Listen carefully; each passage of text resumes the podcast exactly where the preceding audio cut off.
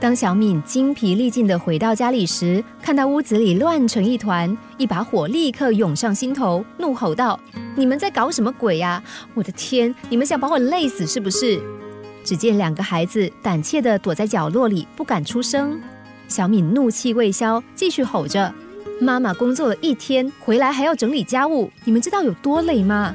为什么你们不能让我轻松一点？一回来就让我看见乱七八糟的屋子。”忽然，大门被打开来，原来是一家之主回来了。阿谦进门之后，发现气氛有点不对，立刻打圆场说：“哇，你们又惹妈妈生气啦！”小敏看见老公一派轻松的模样，生气的说：“你看，都是你太宠他们了，不然怎么会这么调皮？”阿谦和缓的安慰说：“回到家里就放轻松一点啦。如果你觉得乱，等会儿我跟孩子们好好整理整理。”小敏不满的看着老公：“你不觉得累呀？他们明明可以好好玩呢，为什么老是要把玩具乱丢，弄得到处都是呢？”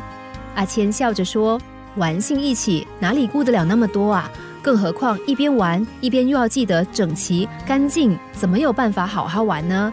反正等会儿我就当休闲娱乐，陪孩子们一起整理家务就好喽。”小米看着老公，虽然还有余怒，但是心情已经和缓许多。自己想想，刚刚似乎太暴躁了一点。老公看见小敏脸色好了许多，又开导说：“不要把工作的情绪延续下去，下班了轻松一点。回来之后，我们可以把家事视为休闲活动，也可以这么想，反正都没有时间上健身房，不如把家事视为健身运动吧。”透过家事来运动，不仅可以把家里整理干净，还可以把一天的心情扫除干净呢。这就是为什么我总是抢着分担家务的原因呢。阿谦看着孩子们，笑着说：“我们一起来扫地，好不好？”只见父子三个人开开心心的分工，不一会儿功夫就把家里整理得干干净净了。小敏这才发现，原来这样也能够拉近亲子关系啊。现代人总是有很多的理由和借口拒绝做那些对自己有益的事，像是整理私人的生活空间，或者是为了健康多做运动。相反的，我们却花很多的力气在情绪的宣泄上，这是为什么呢？因为现代人的情绪管理越来越差，在个人意识高涨的潮流影响下，每个人都只顾着表现自己的情绪。但矛盾的是，多数人在工作环境或是团队之中，往往不敢发表自己的意见，回到家里却对亲密的家人发泄。这种情况或许正发生在你我的身上，也发生在你我家人的身上。仔细想想，这样公平吗？